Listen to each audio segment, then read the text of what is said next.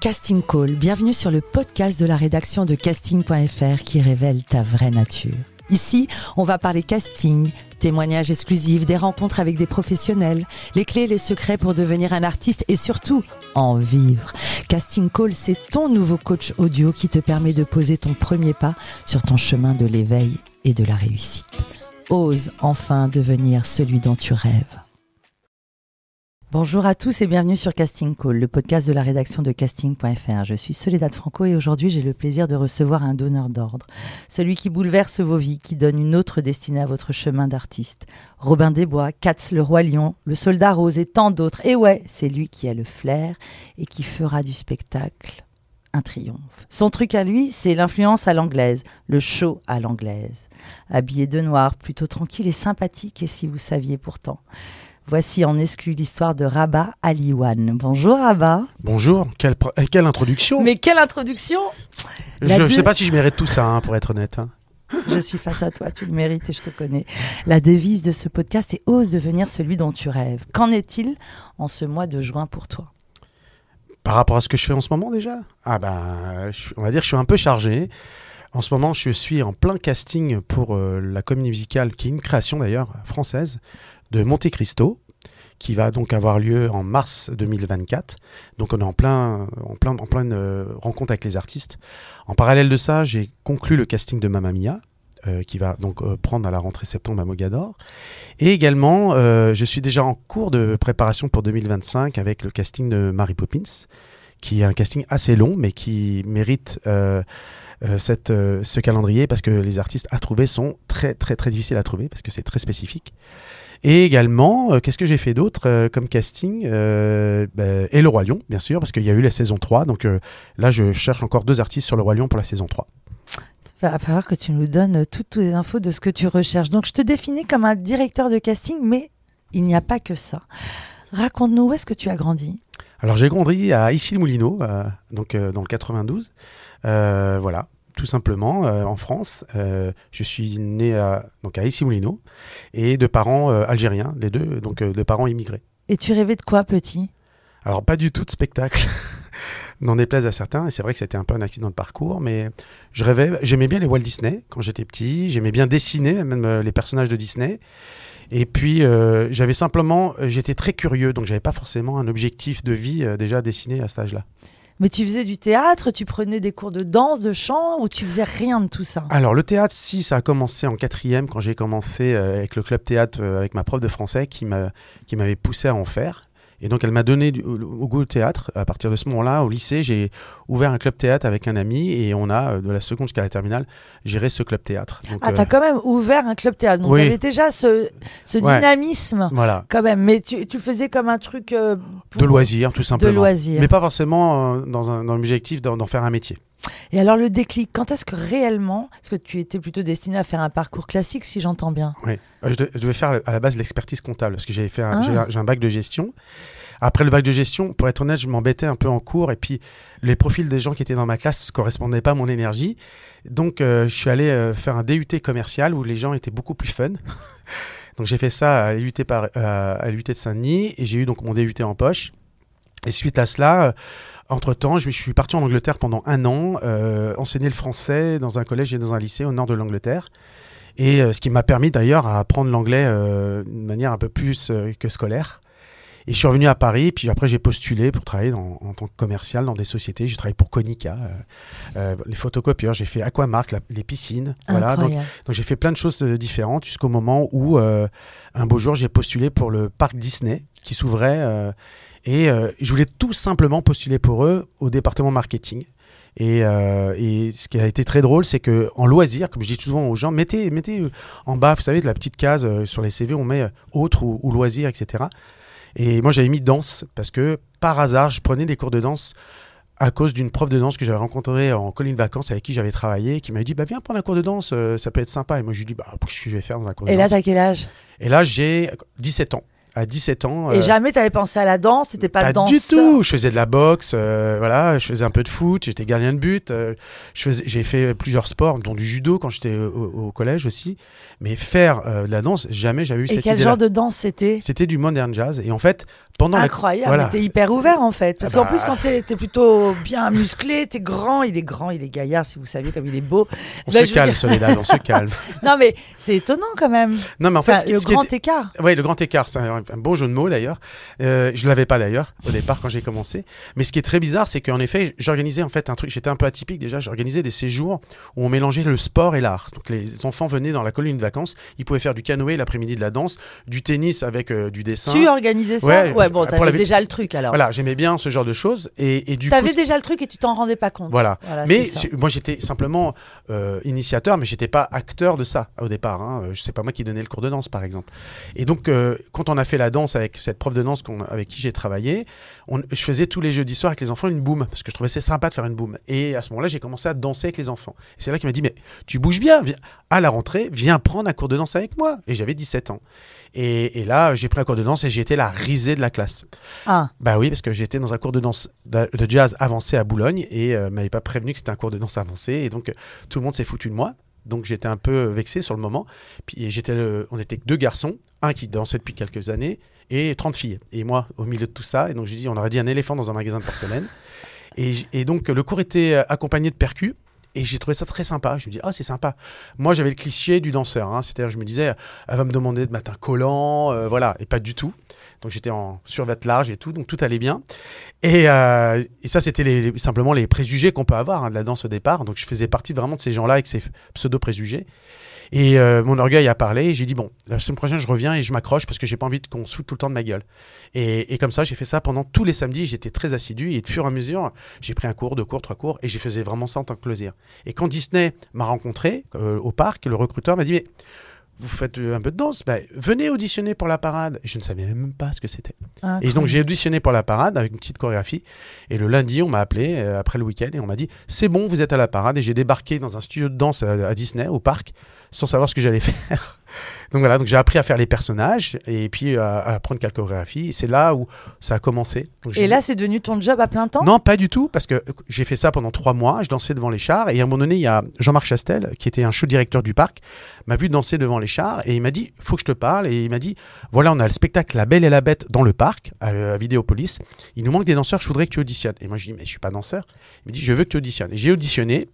Et du jour au lendemain de la parade, on m'a appelé, on me dit tu vas pas à la parade, tu vas directement au studio C et tu vas apprendre les chorégraphies de la Belle et la Bête. Et je me suis retrouvé en plein milieu avec plein de danseurs dont c'était le métier. Et moi je me dis mais qu'est-ce que je fous là quoi? Mais du coup, tu lâches tout, tu lâches le marketing, Oui, le oui. commerce, tout. Oui, je pensais. Mais suite à cette expérience de la Belle et la Bête pendant six mois, donc ça faisait trois mois de parade, six mois de la Belle et la Bête, ça faisait neuf mois au total.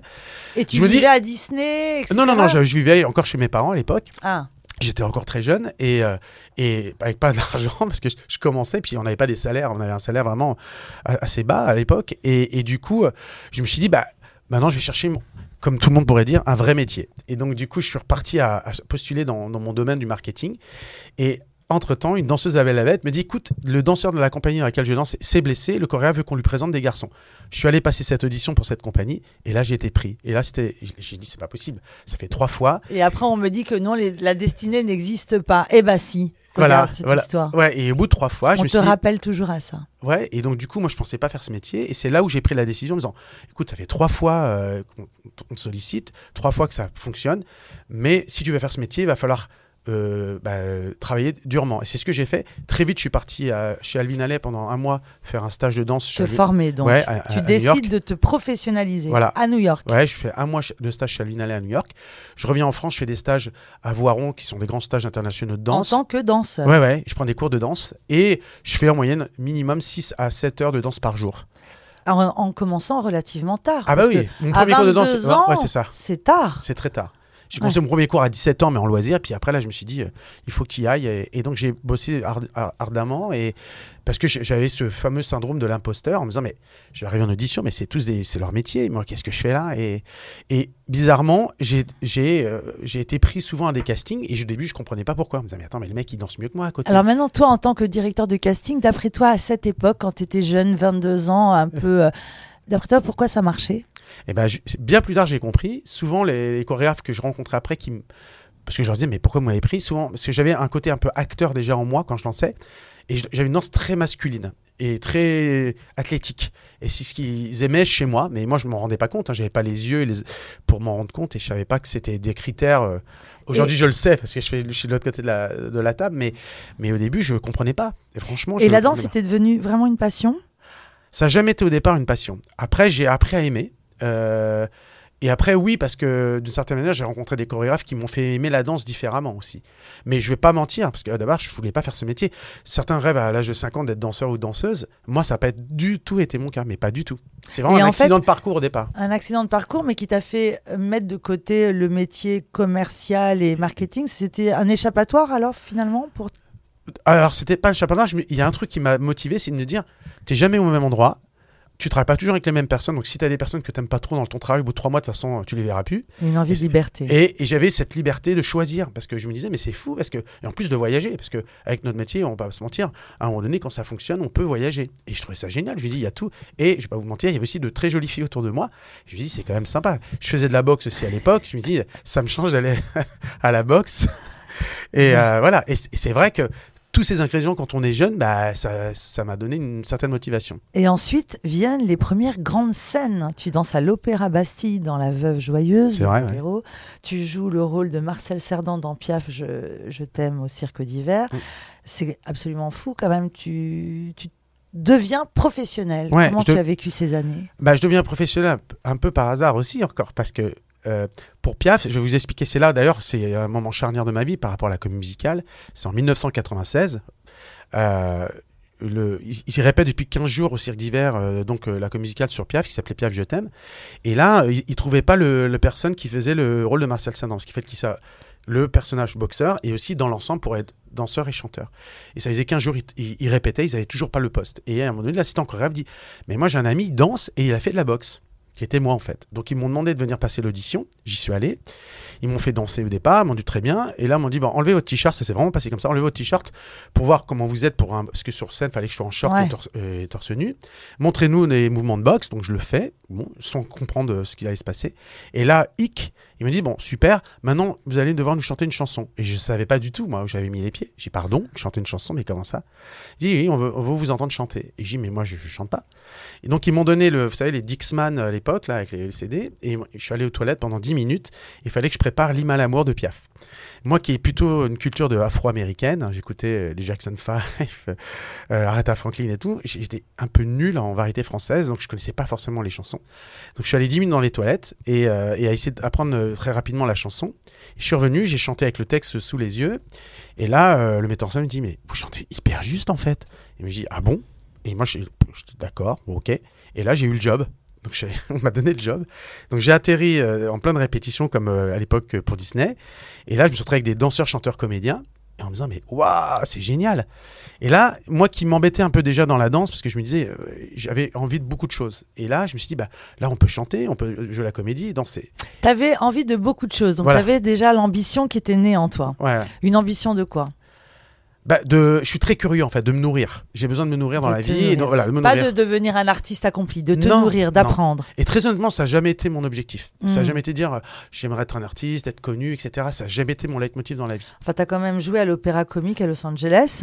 Ouais, j'ai commencé à l'Opéra Comique à Paris, puis on a fait un spectacle en effet qui s'appelait euh, donc Le Manège de Manon Lodowski. Je l'ai joué donc à l'Opéra Comique à Paris, ensuite à l'Espace Cardin, et comme Pierre Cardin finançait ce spectacle, c'était donc le producteur. On, on l'a joué à Los Angeles en effet, ouais, à côté du Chinese Theater, euh, là où il y a les Oscars. C'était dingue. Ça semble fou. Alors justement, quand tu passais des castings, est-ce qu'il y a un souvenir qui t'a marqué de casting quand toi, tu étais artiste et qu'un directeur de casting t'a fait passer le casting? Oui, alors il y, a un sou- il y a un souvenir qui m'a fait, parce que comme je découvrais tout, moi, hein, j'étais vraiment naïf sur plein de choses. La première chose, j'arrivais, et c'est mon côté marketing, j'ai dit, mais pourquoi tout le monde est habillé en noir? Les gens s'habillaient en noir. Ok. Et je me suis dit, donc moi j'ai mis au départ que des trucs de marketing. Je dis, bah, si tu veux un casting, mets un t-shirt rouge. Parce que le rouge attire la couleur. Le, attire, pardon, le, le rouge attire l'œil. L'œil. Et donc je me suis dit, comme ça, parmi euh, 15 personnes habillées en noir, bah, le rouge, ils vont dire, et puis même quand les gens vont débattre, ils vont dire, tu sais, c'était le mec avec le t-shirt rouge. Trop bien. Donc ce genre de petites choses. La deuxième chose qui m'a un peu interpellé au début, c'est que, et, et j'espère que je ne suis pas comme ça, euh, les auditeurs qui nous écouteront, et, pourront, pourront peut-être le justifier mais, et ou le confirmer, mais c'est de dire que je comprenais pas. Des fois, je passais une audition et euh, on ne regardait pas. Par exemple, je dis mais je passe l'audition, mais la personne ne me regarde pas. euh, on ne parle même pas, on ne dit même pas. Ben, c'est bon, vous pouvez sortir. Donc, euh, j'étais face à des choses comme ça. Et moi, comme venant pas de ce milieu-là, je comprenais pas. Et donc souvent, j'étais un peu une grande gueule en disant mais c'est terminé, là, je dois, je dois sortir ou pas? Ça vous va? Est-ce que vous avez besoin d'autre chose? Donc, je- je- j'essaie de comprendre les mécaniques. Et donc, du coup, ce genre de choses que j'ai vécu en tant qu'artiste m'ont un peu, euh, au début, un peu blessé, ou, en tout cas, c'était un peu incompris. Hmm. Et donc le lendemain, on va dire, le lendemain, bien des années plus tard, où j'ai décidé d'être directeur de casting, je me suis dit, il y a bien une chose sur laquelle je vais me battre, c'est que les artistes soient, un, accueillis, deux, on- ils ont une réponse déjà, parce que des fois on n'a même pas de réponse en casting, et trois, qu'on leur parle voilà, en direct et qu'on dit merci. Et d'ailleurs, tous les gens qui me connaissent, dans tous les castings, j'accueille l'artiste et je le raccompagne à la porte. Je peux faire ça Tout le monde. tout le monde. C'est-à-dire que je le fais au moins 400 fois par semaine, s'il y a 400 artistes dans une semaine. Mais pour moi, c'est un truc très important, parce que l'artiste, il est complètement largué quand il passe une audition, il est livré à lui-même, il est dans son stress, et donc c'est important de l'accompagner, aussi bien à l'entrée qu'à la sortie. Et c'est un truc, moi, c'est une règle de base. Voilà. Quel genre de vie tu avais? Tu avais une hygiène de vie particulière? Alors, à la base, moi, j'ai jamais fumé, euh, je bois pas d'alcool, mais c'est plus par goût. C'est pas en me disant, ouais, maintenant je suis Mm. danseur et tout, parce qu'on sait que chez les danseurs, il y a beaucoup de fumeurs, hein, euh, contrairement à ce qu'on pense. Mais, mais moi, c'était ma nature de vie. J'étais comme ça. Je mange plutôt équilibré et j'ai, en fait, j'avais déjà une certaine forme de discipline. Alors, déjà, pour avoir fait de la comptabilité, il faut être un peu discipliné et un peu carré dans sa tête. Il y a ce côté très pragmatique en moi. Et c'est vrai que de l'autre côté, j'ai développé un peu un côté artistique, on va dire. Et c'est vrai que j'ai été tout le temps dans cette dualité. Il y avait de l'artistique, mais il fallait qu'il y ait de la méthode en même temps. Donc, Tu euh, parles de discipline et être un artiste pluridisciplinaire dans les comédies musicales, c'est donc être un artiste capable de maîtriser les trois disciplines Exactement. qui sont la comédie, la danse et le chant. Exactement. Euh, c'est un phénomène qui est arrivé à Paris, en France, pardon, il y a 20 ans, Mm. euh, mais qui vient d'Angleterre. C'est ça? Raconte-nous ta passion pour l'Angleterre. Alors, l'Angleterre, bah, déjà, ayant enseigné à 19 ans euh, le français en Angleterre, j'avais déjà mis un pied la première fois là-bas, et même avant, parce que quand j'étais euh, au collège, on faisait des échanges scolaires, donc j'étais allé déjà plusieurs fois en Angleterre. Et ce qui m'avait surpris, moi, euh, dans les écoles anglaises, c'est-à-dire que souvent, ils ont cours le matin et l'après-midi, ils ont plein d'activités, que ce soit sportif ou artistique. Et entre autres, dans une école où moi j'avais enseigné à 19 ans, ils chantaient tous les matins. Déjà, à l'école, hein, sans pour autant dire demain ça va être des gens de la comédie musicale, mais cette notion de chant, elle, elle est déjà inscrite. La danse, pareil, l'après-midi, le mercredi, ils peuvent faire de la danse, etc. Et je me dis, c'est marrant parce que nous, notre éducation, elle n'est pas du tout là-dedans, en fait.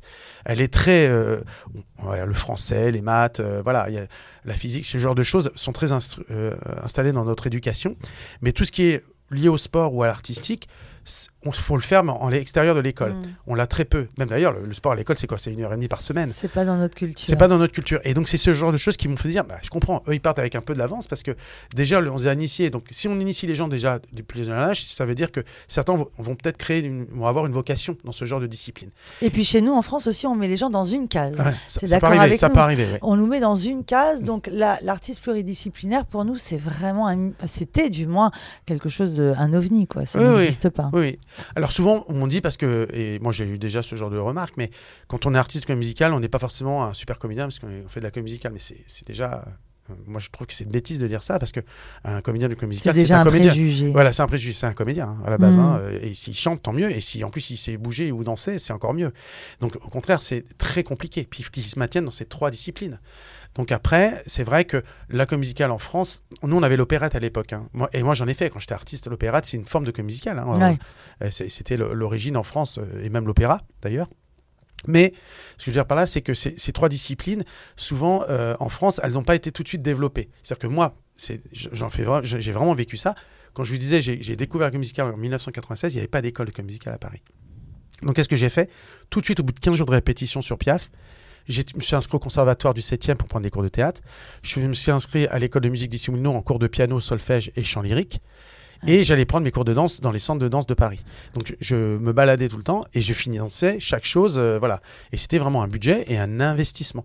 Et je me suis vraiment géré moi au départ comme un produit marketing, je vais pas vous mentir, comme euh, voilà, je me lance sur le marché, qu'est-ce que tu mets en place pour développer ton activité et euh, progresser pour pouvoir ensuite être viable sur le marché? Et vraiment, c'était mon côté, comme je disais, euh, marketing, euh, cartésien. Organisé, cartésien. Voilà, et, et, et j'avais pas le choix. Aujourd'hui, on a quand même un super privilège depuis maintenant 15 ans au moins. On a une éco- des écoles musicales qui à Paris, Incroyable. il y en a déjà une bonne dizaine sur Paris qui sont assez connues, où l'artiste il vient sur un seul lieu où il peut pratiquer le chant, la danse et la comédie. Ce qui est génial parce que du coup, euh, bah, ça limite beaucoup de déplacements déjà. Et puis en plus, euh, les profs sont euh, en interaction, ils peuvent se parler entre eux, il y a une forme de pédagogie sur l'élève, alors que moi, mon prof de danse n'allait pas forcément parler à mon prof de chant. Et puis surtout, il y a du travail parce qu'il y a une production de comédie musicale extraordinaire. On enregistre ce, podcast le jour des trophées de la comédie musicale. Justement, il y a même une, cérémonie. Alors, quand est-ce que tout bascule? Quand est-ce que toi, tu deviens directeur de casting? Quand est-ce que tu arrêtes d'être donc artiste sur scène? Moi, déjà, à 30 31 ans, euh, je commençais à me poser des questions. En fait, je vais vous dire pourquoi. Parce que quand je montais sur scène, j'avais plus le track. Et je me dis, c'est bizarre, c'est bizarre, j'ai pas le track. Et euh, ce qui est génial aussi dans ce métier, c'est quand on monte sur scène, ce, track qui est plutôt. Euh, L'adrénaline. voilà, c'est génial. J'ai plus ça. Et on commence à me solliciter, des comédiens me disent, oh, tu peux pas nous faire une chorégraphie pour notre spectacle. Et donc, je commence à un peu chorégraphier pour des non-danseurs. Et de là, je commence à avoir le track. Et je me dis, putain, c'est génial. Et donc, petit à petit, je commence à me dire, mais c'est sympa d'être derrière. Et comme je vous disais, moi, mon âme n'a jamais euh, été euh, poussé vers être un artiste sur scène. Donc je l'ai fait pendant moins 15 ans. Mais euh, être sur scène, c'était pas forcément une fin en soi. Et j'ai commencé à prendre plus de plaisir à mettre en scène ou à chorégraphier pour des gens qui allaient sur scène et pas, et pas moi. Et donc, et c'est là où j'ai eu un déclic en me disant, mais c'est sympa. Et donc, pour info, ma copine me, me, me, quitte. Je me retrouve à l'Opéra Bastille, justement, dans La Veuve Joyeuse. Dans la Veuve Joyeuse. Non, c'était dans le Boléro avec, avec Béjart. J'étais danseur additionnel sur le Boléro avec Béjart.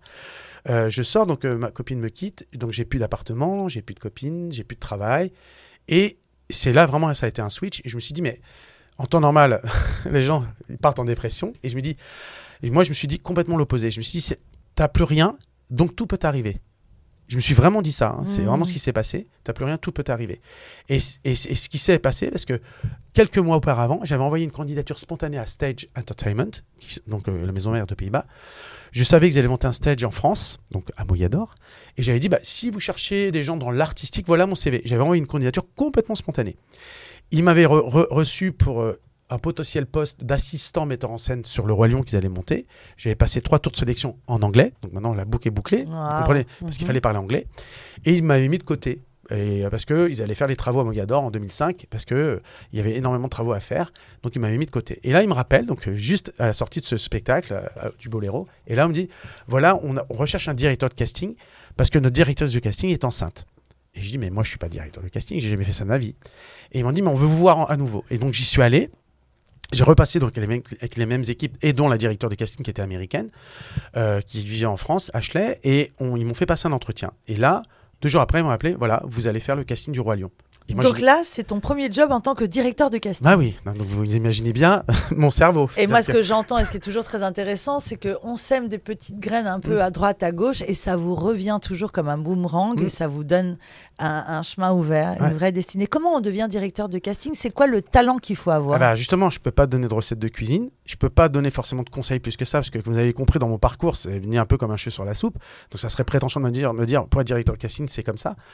En revanche, je pense maintenant avec le recul pourquoi à l'époque on m'avait sollicité. Bon, déjà l'anglais était important, mais, ayant pratiqué la danse, le chant et la comédie, je pense qu'ils avaient eu en moi un potentiel de pouvoir lire euh, identifier, les, trois, disciplines.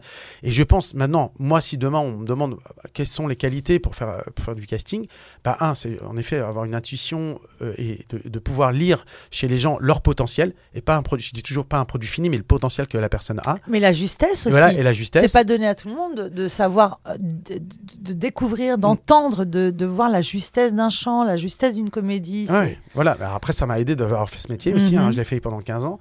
En revanche, euh, ce qui est bizarre, c'est encore mon côté cartésien, mais ça demande énormément d'organisation et d'ordre de, et de, dans, dans, le travail. Parce que moi, je reçois en moyenne en, fourchette batte 1000, 1200 artistes euh, en candidature, ça peut monter jusqu'à 2000, voire 3000. Donc quand on reçoit autant de candidatures, et je, dis toujours aux gens, il n'y a que moi derrière l'écran qui regarde les, les, CV, les vidéos, où j'entends les, enregistrements des gens, on n'est pas 15 personnes. Donc ça demande vraiment de la méthode. Et donc du coup, euh, moi c'est une qualité qu'il faut avoir, je pense. Et deux, en effet, avoir cette aptitude de découvrir ses talents, on dit bien au chant, danse et en comédie. Et puis trois, je pense être à l'écoute de ce que veulent les créatifs, et ça c'est très important. Les gens qui vont monter spectacle vous donnent des informations et être capable de les identifier et être l'extension de leur cerveau. Parce que pour la première étape, c'est moi qui les, qui les remplace, je vais dire. Donc du coup, c'est très important de décoder ce que eux veulent. Parce que sinon, on est à côté de la plaque tu as travaillé à la télévision, notamment pour Les Enfoirés, La chanson secrète. Mm. Tu as même fait de la mise en scène avec euh, Gad Elmaleh et Kev Adams Oui. pour euh, Tout est possible. C'est vrai, ouais. Ça s'enchaîne, ça s'enchaîne, ça s'enchaîne. Oui. Là, par exemple, ce, ce- c'est- ce- C'est c'est étrange, mais, ça, ça paraît euh, bizarre, mais Raconte-nous l'histoire de Gad Elmaleh et Kev Adams. en fait, euh, Gad Elmaleh et Kev Adams se tapent dans la main en avril, euh, en avril d'il y a quelques années, et se disent on doit monter un, on doit monter un spectacle. euh, ils veulent se mon- monter un spectacle ensemble. Et ils réfléchissent et ils se disent Mais bah, c'est il- des amis à toi? Non pas du tout, je les connaissais pas moi. Je les connaissais ni David ni Adam. Et euh, du, du, coup- du coup, ils cherchent, euh, ils cherchent un metteur en scène et ils voulaient un truc à l'américaine. Ils se disent, on veut pas un metteur en scène sans les critiquer. Ils veulent, ils voulaient pas un metteur en scène de théâtre pur, en disant vraiment un show à l'américaine. Et là, de fil en aiguille, euh, Laurent Bendata, qui est donc directeur général chez Stage Entertainment de France à Paris, donc qui connaissait Gad. Donc Gad lui parle un peu de ça et tout. Et Gad lui- euh, et, et Laurent lui dit, écoute, moi, il y a un gars qui travaille chez nous, qui a été entre autres le metteur en scène résident du Roi Lion à Paris, mais également du Roi Lion à Londres, qu'il a géré le Roi Lion pendant deux ans. Il est actuellement notre directeur de casting. Euh, bah, t'as peut-être euh, appelle-le, vois ce qui se passe et tout. Et moi, je reçois donc un jour un coup de téléphone de Gad Elmaleh. Moi, je pense que c'est un canular. Je dis, Souvent, ça arrête. revient, ça. C'est qui, euh, c'est qui là? Arrête, c'est qui? Je pensais que c'était une blague et pas du tout.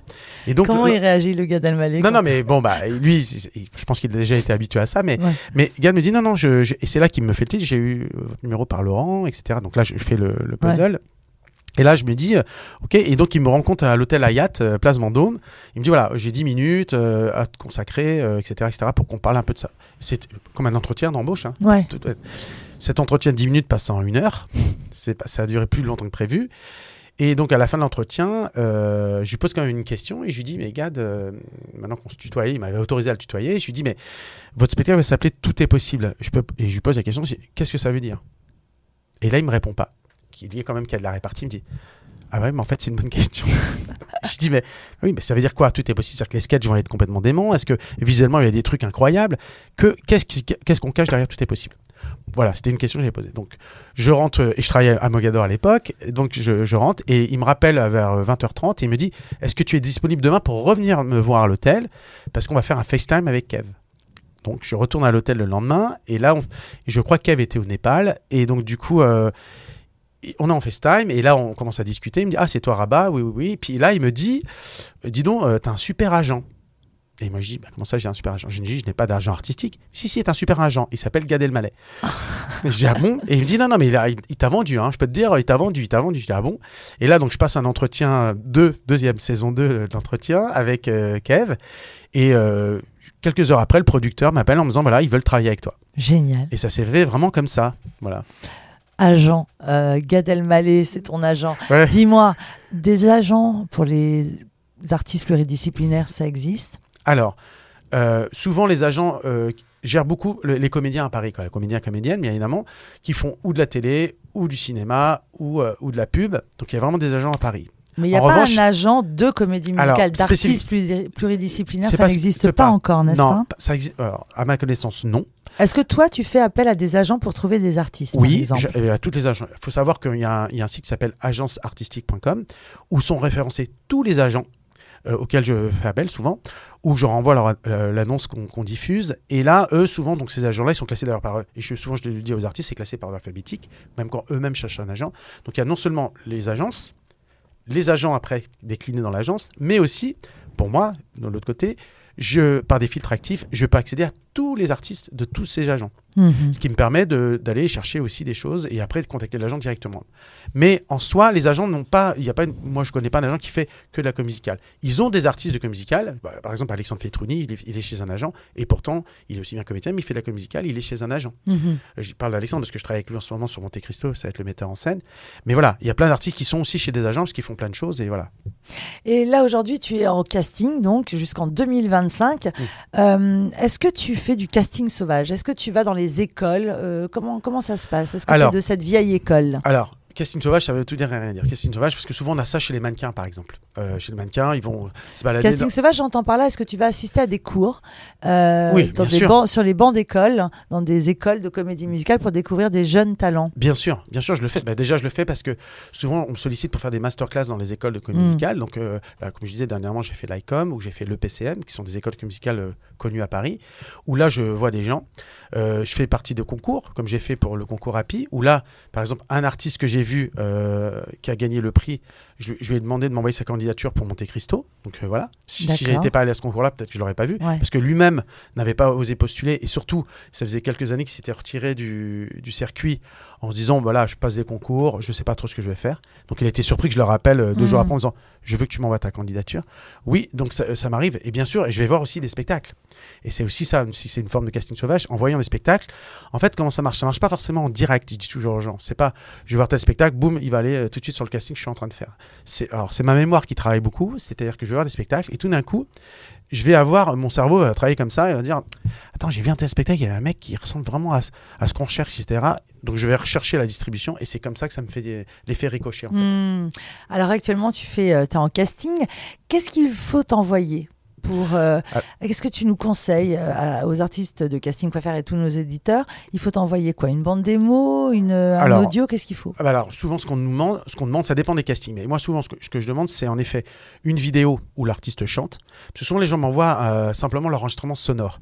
Et pourquoi moi je demande une vidéo? C'est très simple. C'est parce que je vois l'artiste chanter. Parce que c'est pas qu'une voix c'est une personne. Et puis voir l'artiste chanter ça me donne L'interprétation. Ouais, et puis ça, me- ça me donne aussi une, une autre lecture de l'artiste. Ça, chose. Puis je vois le morphotype, le, le type euh, de personne aussi, parce que sur certains, castings, il y a des types très bien, très ciblés. Deux, souvent on demande aussi un CV, euh, avec euh, donc la formation et l'expérience. Trois, une photo portrait actuelle et proche de ce qu'est la personne. J'expliquerai pourquoi. Sans filtre sans filtre, voilà, parce que souvent avec les nouvelles technologies, les gens sont très filtrés. Donc, euh, moi, les, souvent les Américains me disent, mais attends, la personne qui vient rentrer dans la salle, t'es sûr que c'est la même? Aïe, donc aïe. en général, je fais, je fais la photo le jour J pour avoir une photo très proche euh, des choses. Et euh, également une photo de plein pied pour voir un peu aussi euh, le, morphotype de la personne.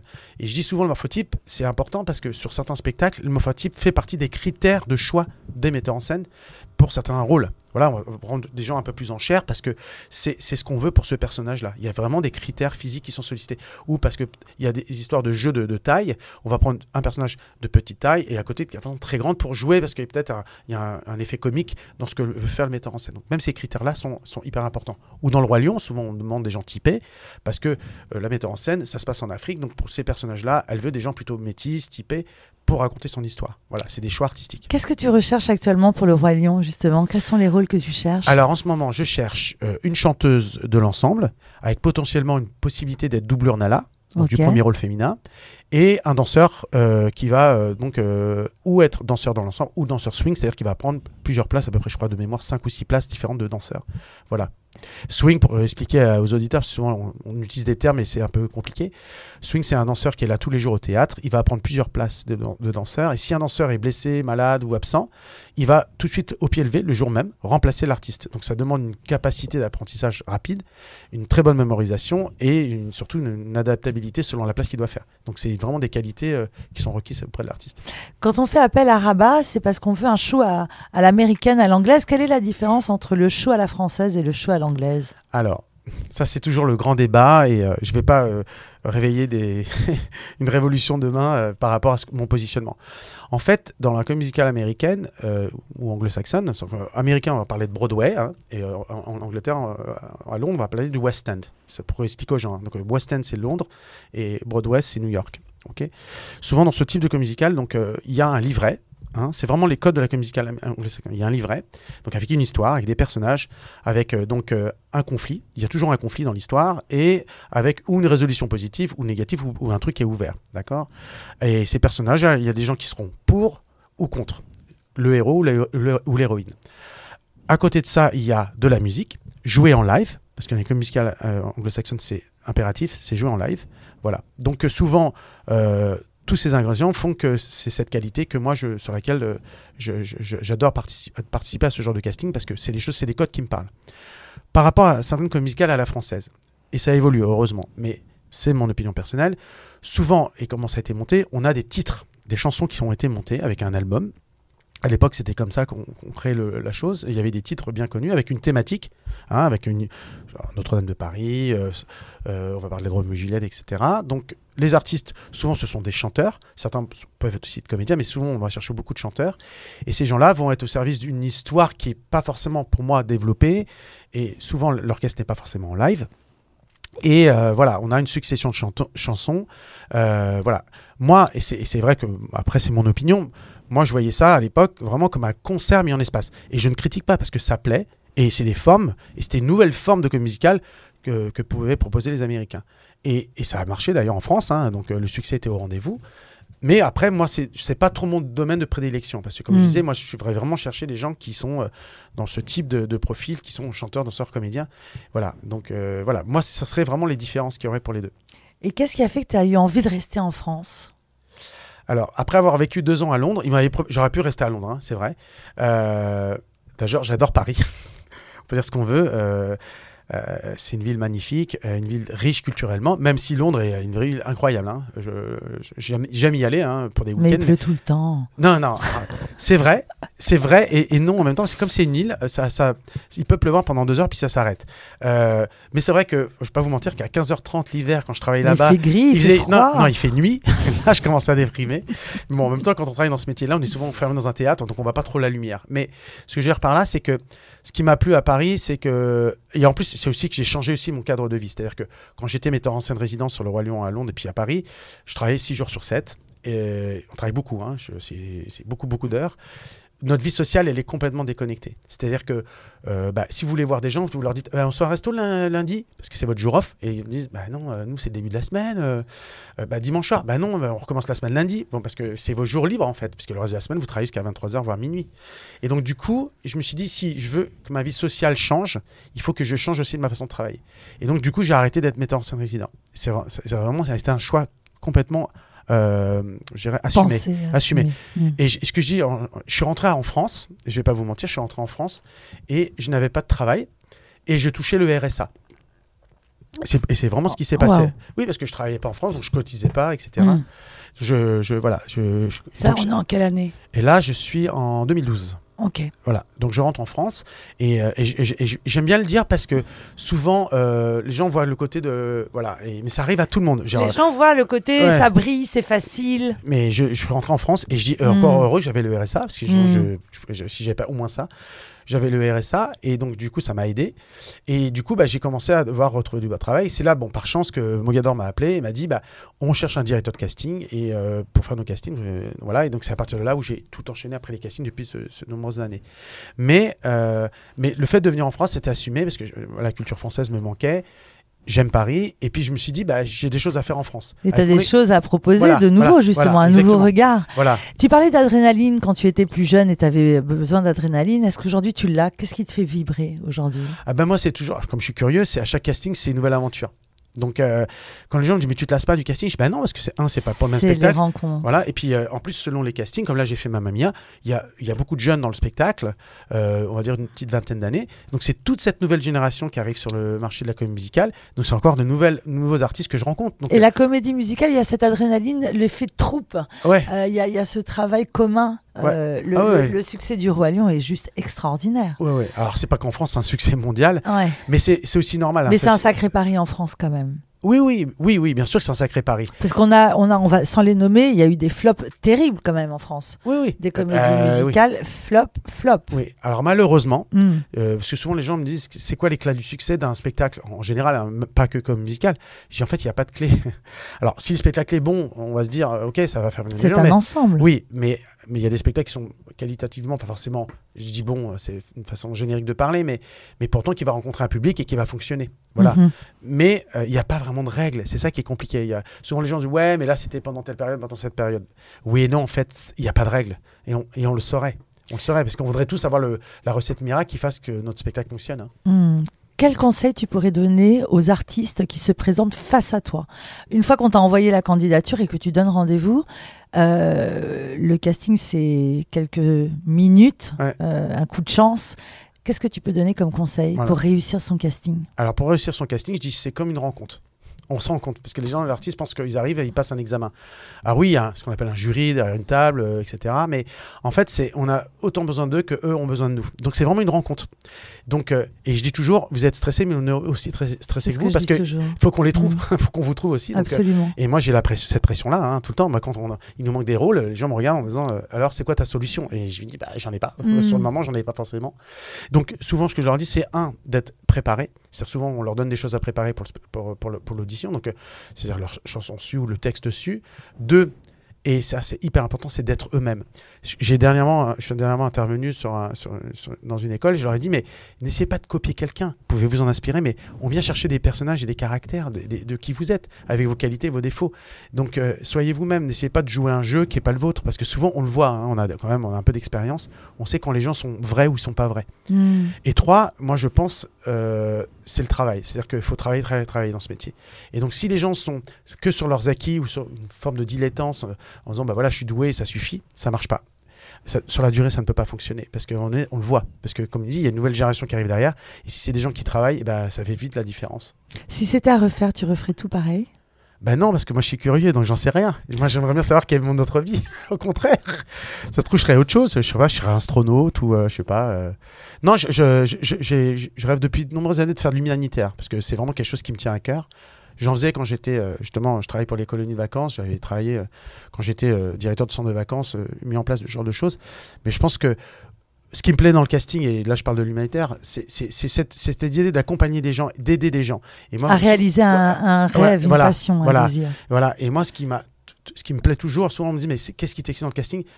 Je vais pas vous mentir, mais quand un artiste, grâce à- indirectement, parce que c'est pas que grâce à moi, attention, hein, c'est des équipes qui font les choix ensuite, mais j'étais un peu le- à l'origine du truc et qu'il a eu un job, ben moi, c'est une. Grâce à toi, Euh, non, pas forcément grâce à moi, Si. mais au début. tu déclenches des carrières et voilà. c'est absolument. Et ça, c'est magique. magique. Et, et ça, et ça c'est, vraiment une satisfaction. Qu'est-ce que tu dirais au petit garçon rabat de l'époque, d'ici les Moulineaux? Alors, qu'est-ce que je dirais au petit garçon non, je dis, eh, tu, tu me surprends tous les jours. Ah, Dernière question, Rabat. Comment on te contacte? On t'a un mail qui tourne Alors, j'ai un Facebook. J'ai un Facebook. Donc, euh, c'est Rabaliwan. Donc Rabat, euh, Ouais, ouais, ouais. Facebook, on te contacte? Ouais. D'accord. Alors, pas pour me dire, je vais postuler, parce que les- quand on postule, moi j'ai une adresse mail où les gens doivent postuler sur ça. C'est ça. On, On va, on pas. va balancer ton adresse email si tu veux bien. Non, pas mon email, non. non. Ce que je suis en train de dire, c'est que sur chaque casting, il y a une adresse email. En revanche, sur Si, mon- si, attends, on va balancer Non, l'email. non, en revanche, non, non, non, mais c'est hyper important. Soledad, c'est que tout casting que je, je, je euh, Sur lequel je, tu je, bosses. je- je communique est sur mon Facebook. Donc les gens vont sur mon. Facebook. Et à chaque fois, il y a mon annonce. J'ai la même chose sur Instagram. Hein. Moi, c'est Rabat Director. Sur euh, mon Instagram aussi. Rabat je- Director? Ouais, Rabat Director. Euh, donc, donc sur mon Facebook ou sur mon Instagram, je mets systématiquement mes annonces. Et pourquoi je dis ça, c'est imp- important sur les dates pour les gens qui nous écoutent, c'est parce que souvent les gens disent ouais, mais nous on sait jamais, on n'est jamais au courant des annonces, c'est pas cool C'est ce que j'entends. Voilà. C'est ce que j'entends. Alors là, sur je casting aussi, on balance, mais Voilà. j'entends régulièrement, on n'est pas au courant. Alors, et là, et moi, je de dis- nombreux artistes Mm. pluridisciplinaires Exactement. Qui, travaillent habituellement et qui me disent on n'est pas au courant. Mais il faut qu'eux aussi fassent l'effort, je dis toujours. C'est dans les deux cas. Parce qu'on ne peut pas non plus chaque fois taper chaque porte et dire Tiens, je fais un casting, viens avec moi, je te prends la main. Je dis On est tous responsables. Et comme je disais, et là c'est hyper important, on gère sa carrière. C'est-à-dire qu'on est le, on est le propre. euh, Et c'est ce que j'ai ouais. entendu dans cette interview, c'est le travail, la discipline, l'alignement, Mm. et surtout ouvrir des portes, aller à Los Angeles, se former. Mm. Et, euh, et comme d'habitude, c'est la magie de la vie. À Mm. vous de faire. Ouais, c'est ça, exactement. Merci Rabat. Merci à vous. À bientôt. À bientôt.